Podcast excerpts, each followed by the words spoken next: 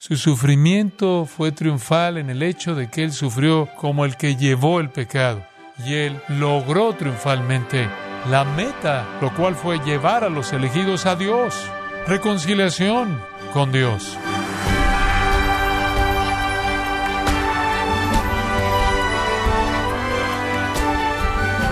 Nos gozamos en que nos acompañe en esta edición de Gracia a vosotros con el pastor John MacArthur. Un predicador dijo, el sufrimiento es común para todos. Sin embargo, la persecución puede evitarse. Solo tenemos que ceder en nuestras convicciones. Fin de la cita. Pero para el creyente esto no es una opción. Entonces, estimado oyente, ¿Qué sabiduría encontramos en las Escrituras que nos ayude a enfrentar la persecución? El día de hoy, el pastor John MacArthur, en la voz del pastor Luis Contreras, nos enseñará que Jesús modeló para nosotros la actitud correcta para enfrentar todo tipo de persecución en la serie Del sufrimiento al triunfo, en gracia a vosotros. Abramos nuestras Biblias en este momento ahora para el estudio de la Escritura a la que Dios nos ha traído. Primera de Pedro capítulo 3. Primera de Pedro capítulo 3. Llegamos ahora a una nueva sección de enseñanza en esta gran epístola.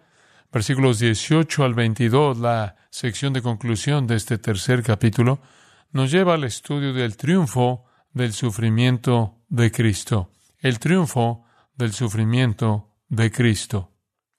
Permítame darle un poco de trasfondo. El tema recurrente de Pedro es simplemente vivir en medio del sufrimiento, vivir en medio del sufrimiento. Y a lo largo de la epístola, su gran ejemplo es Cristo. Si usted quiere saber cómo ver el sufrimiento, entonces vea a Jesucristo. En el capítulo 2, usted recordará en el versículo 20 y 21, en donde él habla del hecho de que cuando usted sufre, debe soportarlo con toda paciencia, porque esto es aceptable con Dios. Y después él dice, pues para esto fuisteis llamados, porque también Cristo padeció por nosotros, dejándonos ejemplo para que sigáis sus pisadas. Cuando usted y yo sufrimos, cuando cualquier creyente sufre por hacer lo correcto, si queremos tener una perspectiva de eso, vemos a Cristo, quien es el modelo de sufrimiento por causa de la justicia. En el capítulo 4, por favor observe el versículo 1, pero regresa ese mismo tema. Puesto que Cristo ha padecido por nosotros en la carne, vosotros también armaos del mismo pensamiento, pues quien ha padecido en la carne terminó con el pecado. De nuevo, sufriremos en la carne, Cristo es nuestro modelo y debemos tener la mente de Cristo. En ese mismo capítulo, si es tan amable de ver el versículo 12 y 13, Pedro escribe, Amados, no sorprendáis del fuego de prueba que os ha sobrevenido como si alguna cosa extraña os aconteciera, sino gozaos por ser participantes de los padecimientos de Cristo, para que también en la revelación de su gloria os alegréis con gran alegría. Si sois vituperados por el nombre de Cristo, sois bienaventurados. Después, nuevamente, en el capítulo 5, versículo 1, exhorto a los ancianos que están entre vosotros, yo anciano también con ellos y testigo de los padecimientos de Cristo, también participante de la gloria que será revelada. Entonces, en varias ocasiones en esta epístola, el tema de Pedro del sufrimiento se vuelve a Cristo. Y Cristo se vuelve el modelo o el patrón para cómo el creyente soporta el sufrimiento por causa de la justicia. Ahora, obviamente, conforme Pedro estaba escribiendo esta epístola bajo la inspiración del Espíritu Santo, él estaba escribiendo a creyentes que estaban en dificultad seria, estaban soportando persecución muy hostil. De hecho, de regreso en el capítulo 1 y versículo 6, él dice, han sido afligidos en diversas pruebas. En el versículo 7, él dice, están siendo probados por fuego. En el capítulo 2 y versículo 12, él dice, están siendo calumniados como malhechores en la sociedad en la que viven. En el versículo 18, él dice, obviamente algunos de ustedes van a ser tratados de una manera no razonable por aquellos que están sobre ustedes.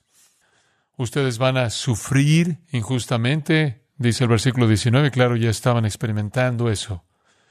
En el capítulo 3 y versículo 9, Él asume que van a recibir mal, van a recibir insultos, pero no deben devolver mal por mal, ni deben devolver insulto por insulto.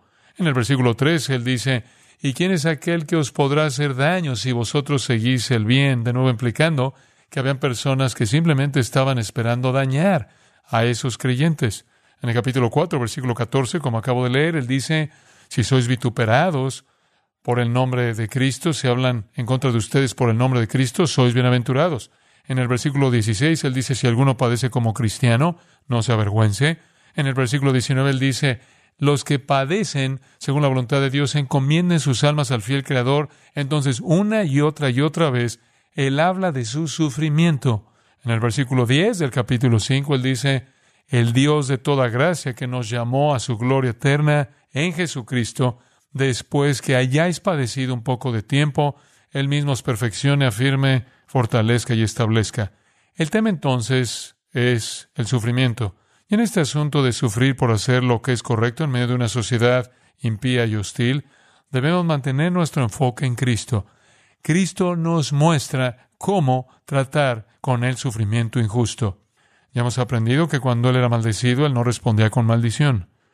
Cuando Él era maltratado, él no devolvía de esa manera. Cuando él sufría, no amenazaba, sino que se encomendaba al que juzga justamente.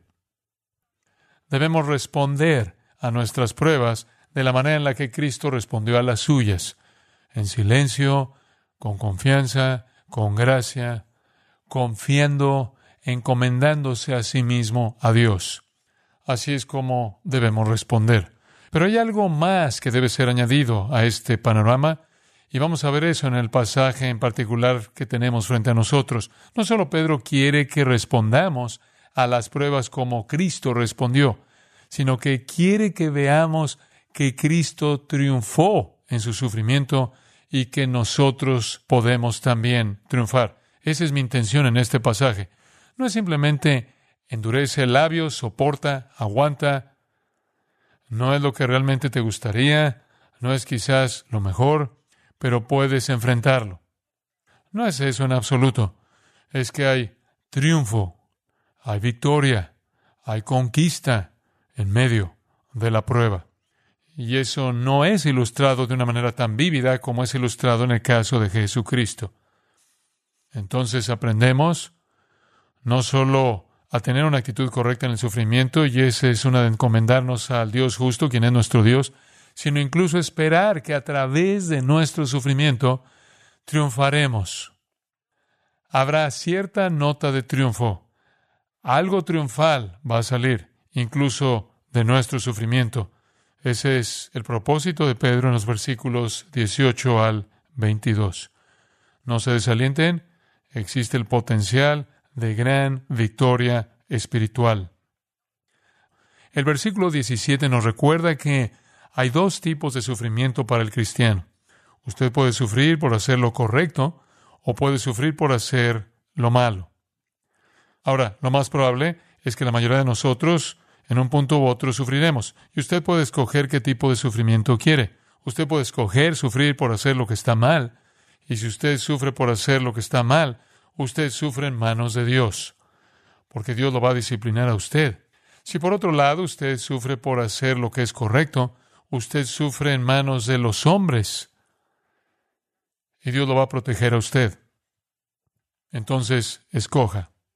En la sociedad en la que usted vive habrá presión por comprometerse. Cuando usted se compromete y vive la vida mundana, usted sufrirá usted no sufrirá en manos de los hombres, sino que sufrirá en las manos de Dios. Por otro lado, si usted escoge ser obediente a costa de lo que sea y vivir una vida piadosa, virtuosa, usted podrá sufrir en manos de los hombres, pero será protegido y bendecido por Dios. Esa es la opción simple que usted tiene. Usted va a sufrir con mucha probabilidad en esta vida. Escoja la naturaleza de su sufrimiento. Ahora, Conforme usted ve su sufrimiento por lo que es correcto, mantenga en mente que no solo usted debe tener la actitud de Cristo, sino que usted puede triunfar como Él también triunfó. Leamos los versículos 18 al 22. Porque también Cristo padeció una sola vez por los pecados, el justo por los injustos, para llevarnos a Dios, siendo la verdad muerto en la carne, pero vivificado en espíritu, en el cual también fue y predicó a los espíritus encarcelados, los que en otro tiempo desobedecieron, cuando una vez esperaba la paciencia de Dios en los días de Noé, mientras se preparaba el arca en la cual pocas personas, es decir, ocho, fueron salvadas por agua. El bautismo que corresponde a esto ahora nos salva, no quitando las inmundicias de la carne, sino como la aspiración de una buena conciencia hacia Dios por la resurrección de Jesucristo, quien habiendo subido al cielo está a la diestra de Dios, y a él están sujetos ángeles, autoridades y potestades. Ahora, conforme leo esto, es tan típico de Pedro que encuentro una sonrisa que viene a mi mente y en últimas a mis labios. Pedro no es como Pablo. Pablo es muy ordenado en su mente, él es muy lógico, él es muy secuencial, él es muy razonado. Pedro tiende a ser un poco menos razonado, un poco menos ordenado, él parece ser un poco tangencial. Él dice algo y se desvía algo más y se desvía algo más y finalmente regresa donde comenzó. Eso es exactamente lo que él hizo aquí.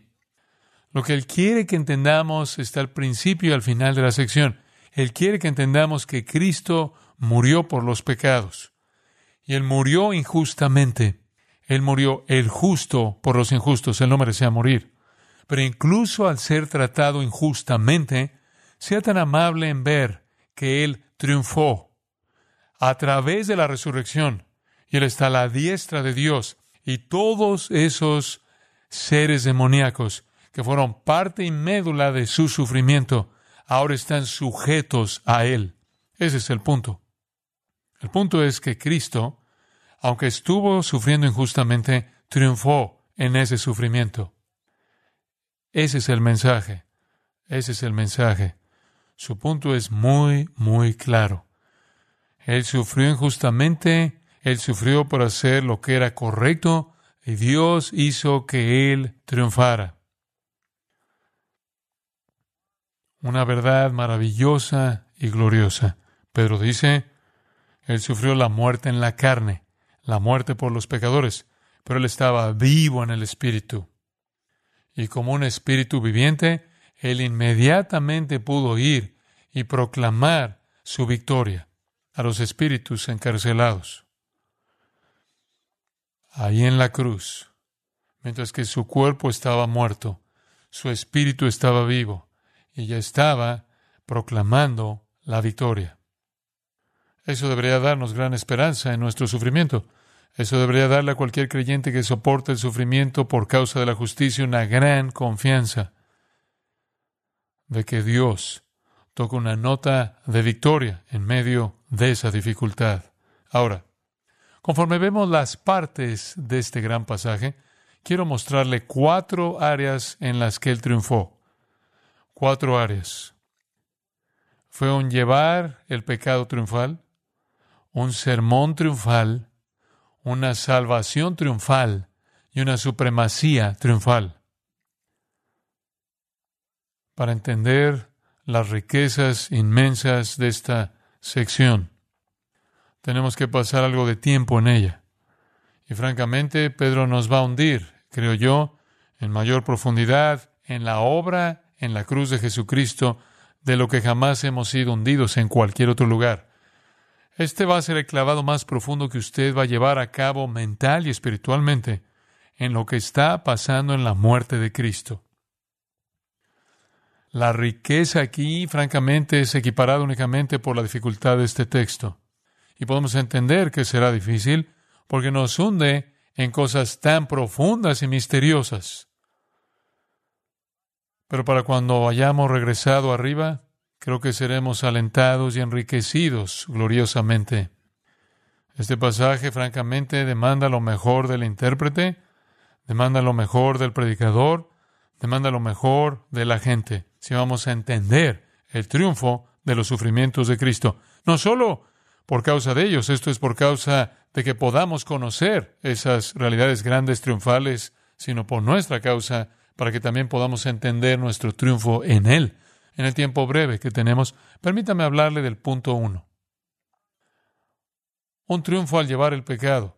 Un triunfo al llevar el pecado. Versículo 18, porque también Cristo padeció una sola vez por los pecados, el justo por los injustos, para llevarnos a Dios.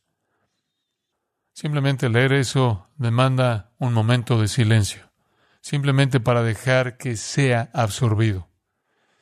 Cristo padeció una sola vez por los pecados, el justo por los injustos, para llevarnos a Dios. Amados, Cristo fue ejecutado de manera injusta. Él fue sin pecado. Pilato tenía toda la razón cuando él dijo, no hay maldad en él. Los judíos tuvieron que inventar mentiras acerca de él, tuvieron que pagar y sobornar a testigos falsos para traer la acusación ilegal, porque no había pecado en él. Él era el justo, el recto, muriendo por los injustos, los impíos. Pero a pesar del hecho de que él sufrió injustamente, él triunfó en que mediante su sufrimiento él nos ha llevado a dónde? A Dios. Y en cierta manera hay debajo de eso, estoy seguro, en el corazón de Pedro, la realidad de que incluso un creyente, mientras que su sufrimiento no es sustitutivo y no es redentor, el sufrimiento de un cristiano podría ser la herramienta mediante la cual alguien podría ser llevado a Dios. Cuando ven cómo nosotros enfrentamos ese sufrimiento, entonces incluso hay un ejemplo ahí que podemos seguir. Dicho ejemplo fue señalado claramente y delineado en el capítulo 2, versículo 21 en adelante. Ahora, conforme vemos esta gran afirmación, solo quiero separar varias características de cómo llevó el pecado Cristo. Muy bien. Número uno. Fue definitivo. Fue definitivo. El sufrimiento de Cristo fue definitivo. Dice esto, porque también Cristo padeció. Quiero señalar la palabra también. ¿Cuál es su implicación? Su implicación es esta. El también significa además de alguien más. ¿De quién más está hablando él? Él está hablando de creyentes.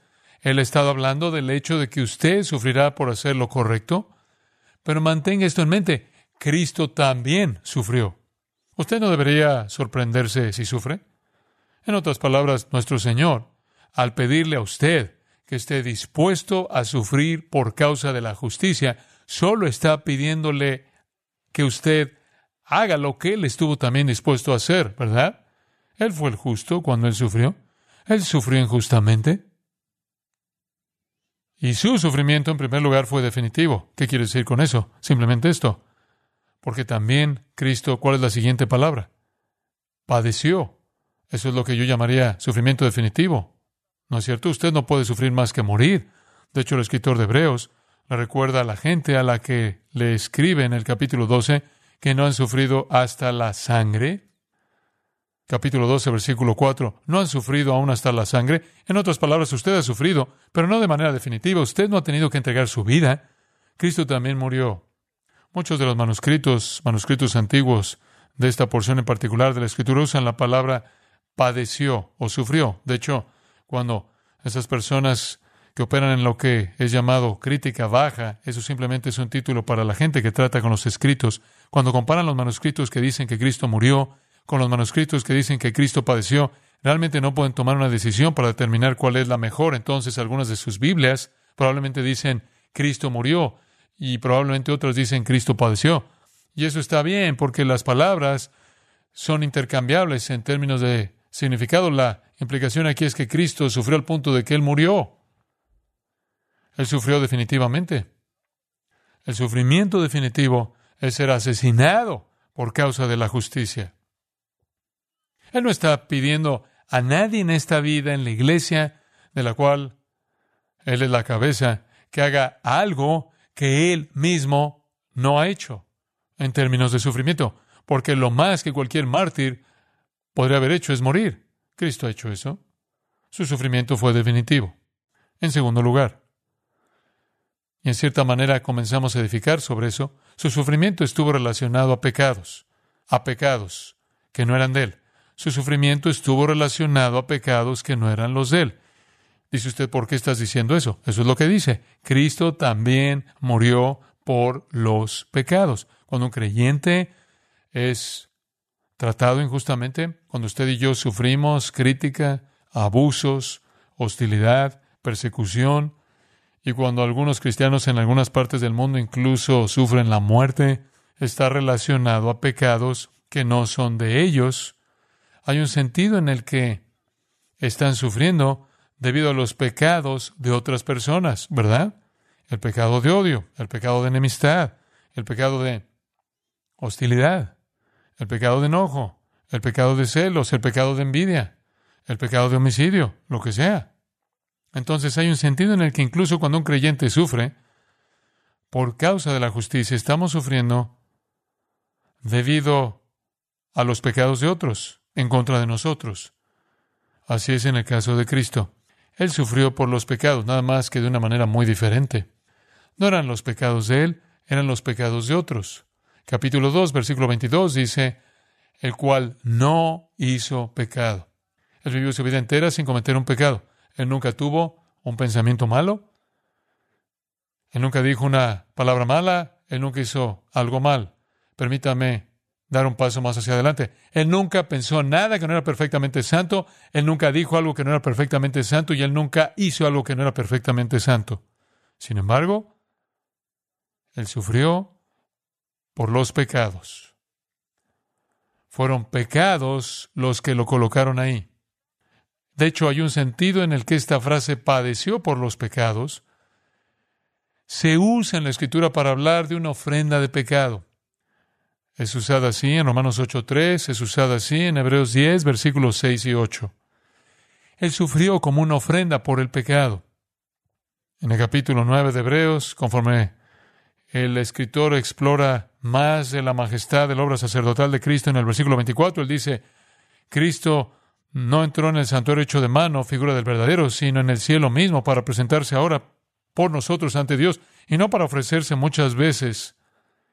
¿Entendió eso? Versículo 25. Y no para ofrecerse muchas veces. Como entra el sumo sacerdote en el lugar santísimo cada año con sangre que no era propia. De otra manera, hubiera sido necesario padecer muchas veces desde el principio del mundo, pero ahora en la consumación de los siglos se presentó una vez para siempre por el sacrificio de sí mismo para quitar de en medio el pecado. Él lo hizo una vez y quitó el pecado. Entonces Cristo dice, el versículo 28,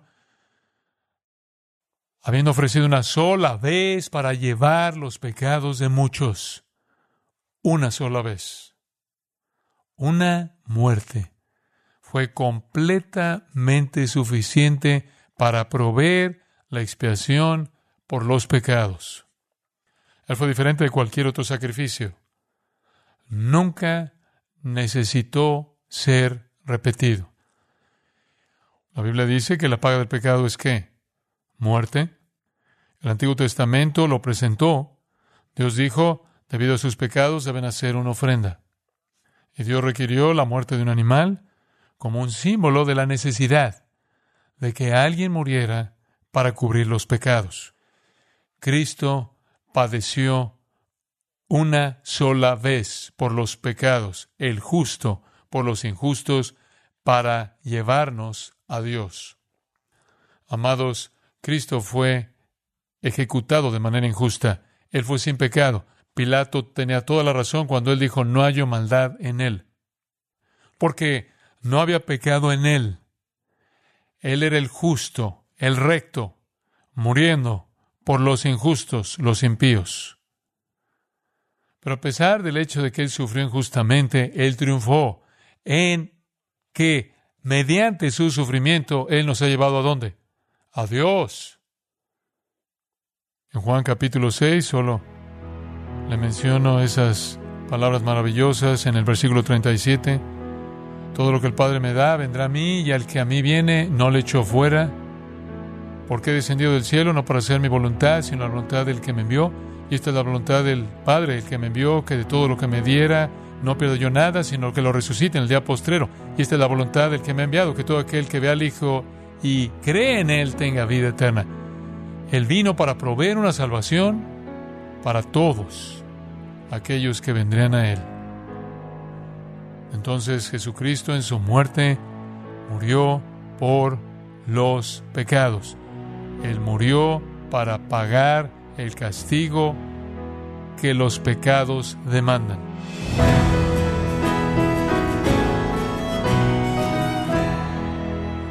Y así el pastor John MacArthur nos ha enseñado los beneficios del sufrimiento en la vida de todo creyente, en la serie Del sufrimiento al triunfo, aquí en Gracia a vosotros.